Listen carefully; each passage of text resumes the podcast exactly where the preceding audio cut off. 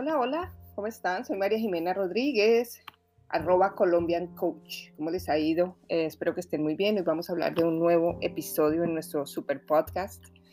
Em, gracias a todos por estar participando. Vienen talleres de relaciones de pareja y de constelaciones familiares online y presencial a las personas que viven en el área de Washington, D.C. Entonces, eh, y online también. Así que bueno, escúchenme que por acá les voy a mostrar toda la información por Instagram, que es como mi red preferida ahora. El día de hoy quiero que hablemos de algo importante que sucedió hace poco. Eh, para las personas que son colombianas, eh, nosotros teníamos un futbolista muy querido que fue Freddy Rincón. Fue un futbolista que en el Mundial de Italia 90 eh, metió el gol contra Alemania. Un golazo. Las personas que no son de Colombia, vayan y miren en YouTube. Eh, Freddy Rincón, gol Colombia-Alemania, eh, Mundial 90. Impresionante el golazo, o sea, un golazo. A mí personalmente ese gol me llevó casi que a, a dar a luz. O sea, yo estaba embarazada en esa época, la gritería.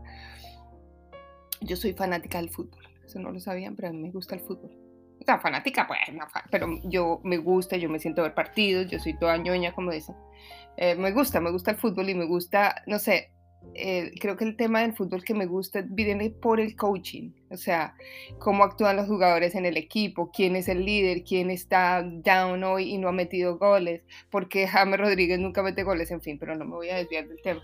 Entonces me gusta mucho, me gusta mucho analizar, creo que me deberían dar alguna selección o algún equipo de fútbol masculino o femenino, no importa, para, para sería chévere dirigir como coach, sobre todo para mirar el el tema no es quién juegue bien o mal.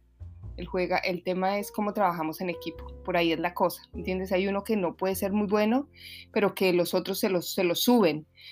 Pero si hay uno que es muy malo y es un líder, o que no trabaja en equipo, eh, o que es una persona que no tiene distinciones de, trabajar en grupo, se puede llevar a todos los buenos, por ejemplo. Entonces es más por ahí, es más eh, la sinergia que hacen entre ellos. Esa es la habilidad de un coach y, el tema de Rincones eh, a mí me llamó mucho la atención porque Rincón se murió, se murió la semana pasada, en pleno jueves santo, murió de un accidente de tráfico, eh, de tránsito, fue eh, violento un poco porque iba un bus y bueno, no sé quién se pasó aquí en un semáforo en rojo, el tipo se murió ahí instantáneamente.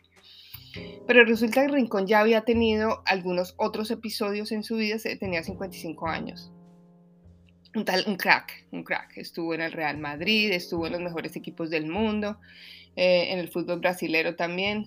Y, resulta que la forma en que muere, la forma en que, en que su vida sucedió durante mucho tiempo fue un poco compleja. Era un tipo que a pesar de ser tan, tan, tan exitoso con la pelota, tuvo muchas cosas eh, que le pasaron y que yo hoy en día digo no le pasaron, él las, eh, generó en su vida de alguna forma. Por ejemplo, este es un accidente en el que generó la muerte, pero antes de eso había tenido dos accidentes más gravísimos.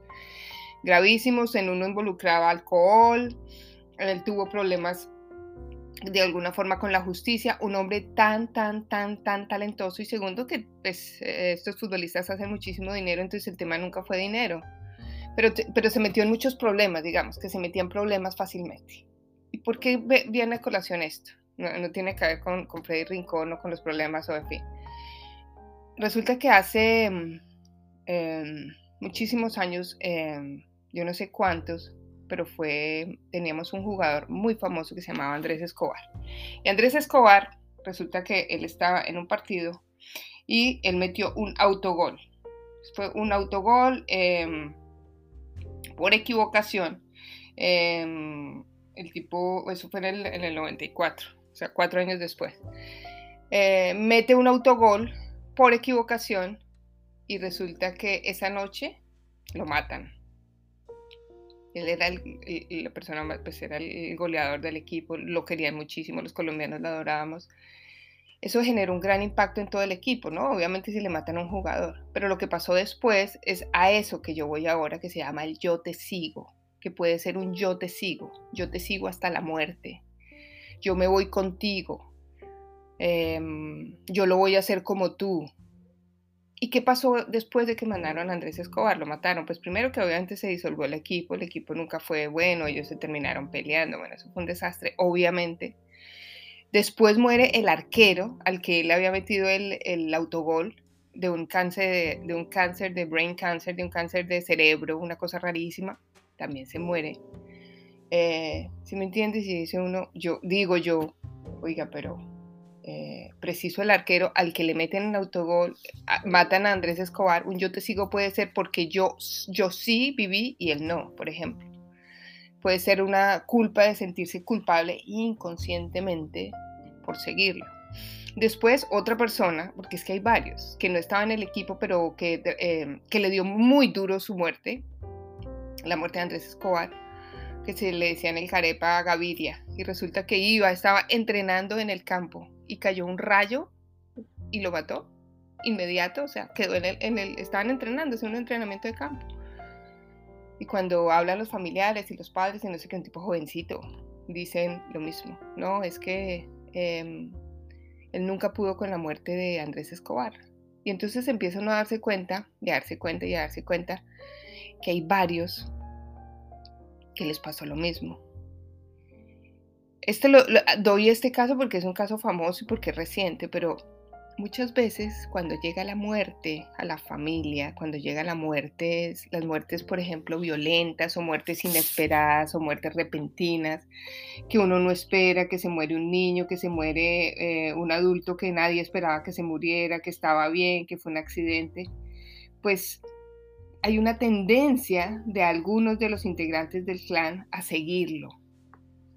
Y el yo te sigo puede ser yo te sigo en la muerte, puede ser yo te sigo en los malos negocios, puede ser yo te sigo en, tu en tus infidelidades, por ejemplo, yo te sigo en, el fracaso, yo te sigo en tener malas relaciones de pareja, yo te sigo en, que no funcione mm, mi, mi, vida laboral, yo te sigo en que nunca tengo dinero. Son es, son amores ciegos, son lealtades inconscientes a alguien. Muchas veces tú puedes o nosotros podemos conocer esa persona, pero muchas veces no. Muchas veces yo puedo saber quién es y muchas veces no lo intuyo. Por ejemplo, esta semana yo me levanté, yo creo que fue ayer o antes, me levanté con la imagen de un tío mío que era muy, muy importante para mí, tío, tío de mi mamá, digamos pero él fue casi que el papá de mi mamá, porque mi abuelo murió muy joven, yo no lo conocí, bueno. Y, y yo dije, yo, yo, como que no lo tenía él claro, que se llama Raúl Orejuela Bueno, me acuerdo mucho de, de Cali, de, de Palmira Valle.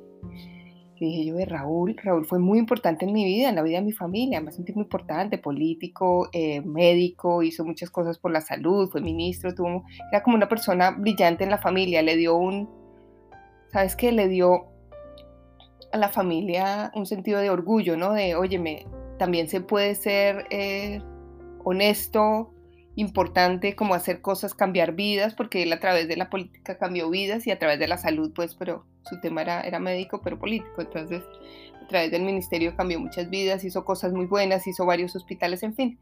Eso me hizo pensar y dije, ve, hay una persona que yo no he incluido como en mi radar y que fue casi que el papá de mi mamá.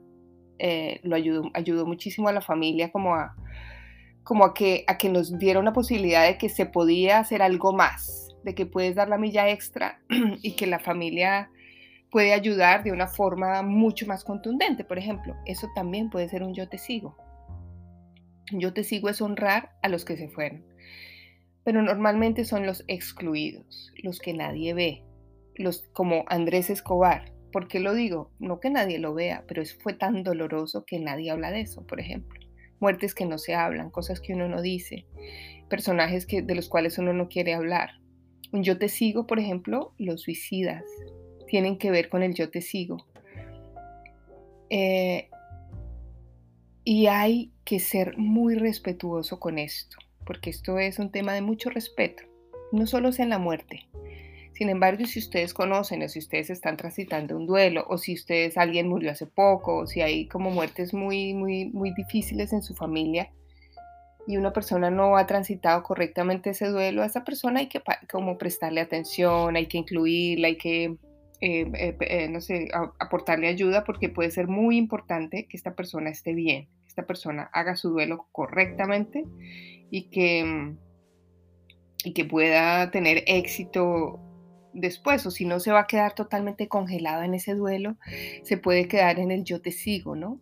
Entonces, es importante, es importante transitar los duelos, es importante soltar lo que no es tuyo, es importante soltar lo que no funciona.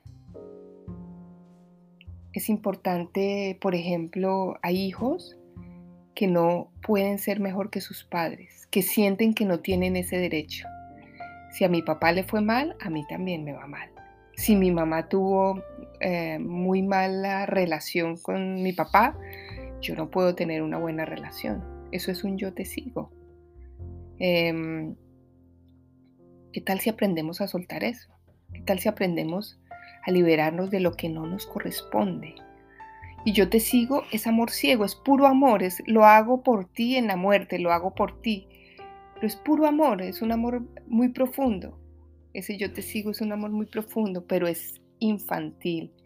Es un amor que el niño no sabe diferenciar em, en qué tipo de amor es. No importa los años que tengas, pero es muy doloroso.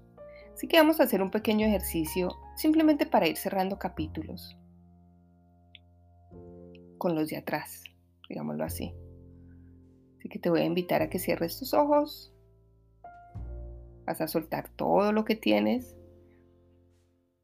Y vas a tomar una respiración muy, muy profunda.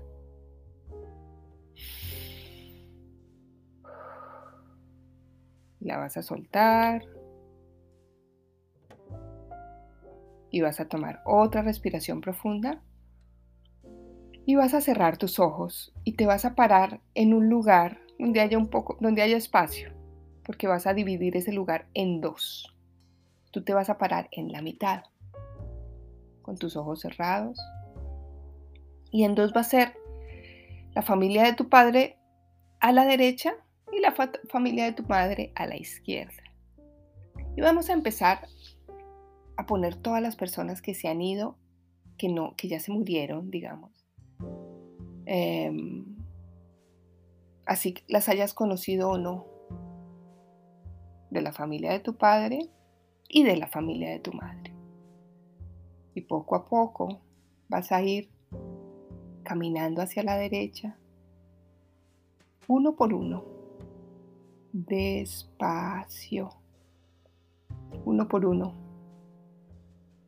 mirando, uno por uno y simplemente a cada uno los vas a mirar y les vas a decir, yo te veo. Yo vengo de ti.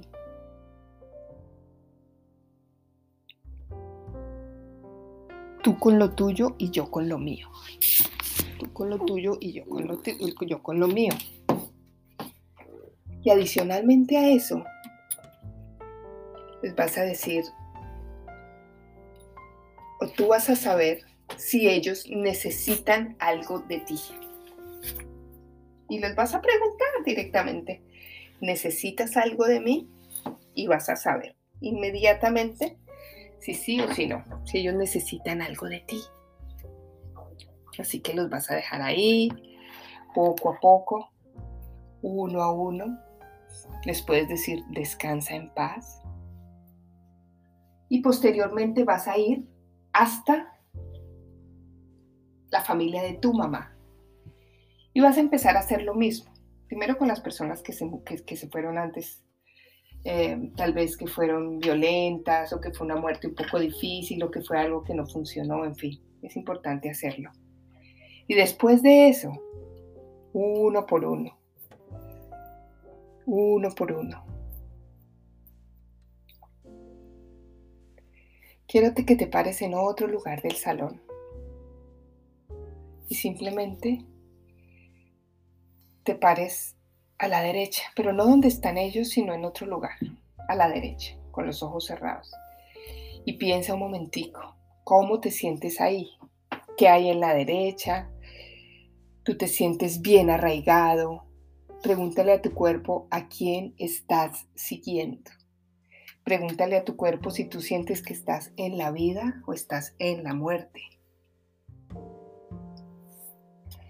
Con los ojos cerrados, poco a poco, ¿cómo te sientes cuando estás ahí? ¿Te sientes arraigado? ¿Te sientes en la vida? ¿Te sientes que puedes o no? Y ahora vas a ir al otro lugar, a la izquierda. Y vas a empezar a mirar cómo te sientes ahí. Si tal vez es más fácil para ti, si no quieres volver, si, si ahí como que la cosa no funciona. Siéntelo. El cuerpo es muy sabio y el cuerpo nos dice todo. Por último, lo que vas a hacer es que vas a mirar hacia un futuro. Imagínate tu futuro frente a ti. Tu futuro, muy grande.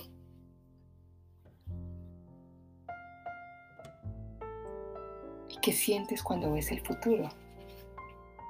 ¿Tienes ganas de ir a él o te quieres quedar donde estás? ¿Tienes ilusión por hacer algo en la vida, por eh, cumplir un sueño, por hacer algo o no? Poco a poco vas a llegar al futuro, caminando muy despacio, si eso lo puedes hacer. Es importante que tu cuerpo sienta que sí, porque si sientes que no, va a ser muy difícil. poco a poco vas a ir llegando al futuro. Y si te puedes acercar un poco o puedes estar ya en el futuro, cuando estás en el futuro miras hacia atrás a todas esas personas que dejaste y vas a mirar a la energía de la vida, de la muerte, como un ángulo 360 de todo lo que acabas de hacer y vas a decirles a ellos primero, ustedes con lo de ustedes y yo con lo mío. Ustedes con lo de ustedes y yo con lo mío. Yo me voy a la vida, a la mía, a la que me corresponde a mí. Gracias por todo, yo vengo de ustedes. La fuerza me la dan ustedes. Y frente a la energía de vida y a la energía de muerte, vas a hacer una honra, vas a hacer una venia.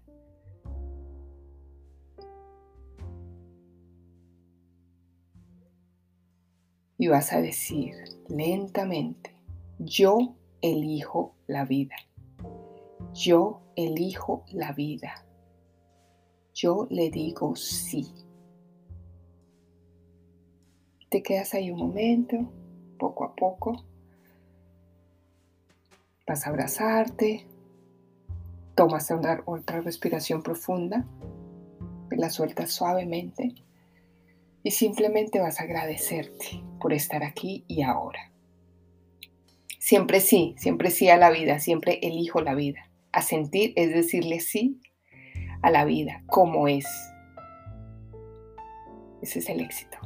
Buenas tardes, mi nombre es María Jimena Rodríguez, arroba Colombian Coach. Un abrazo.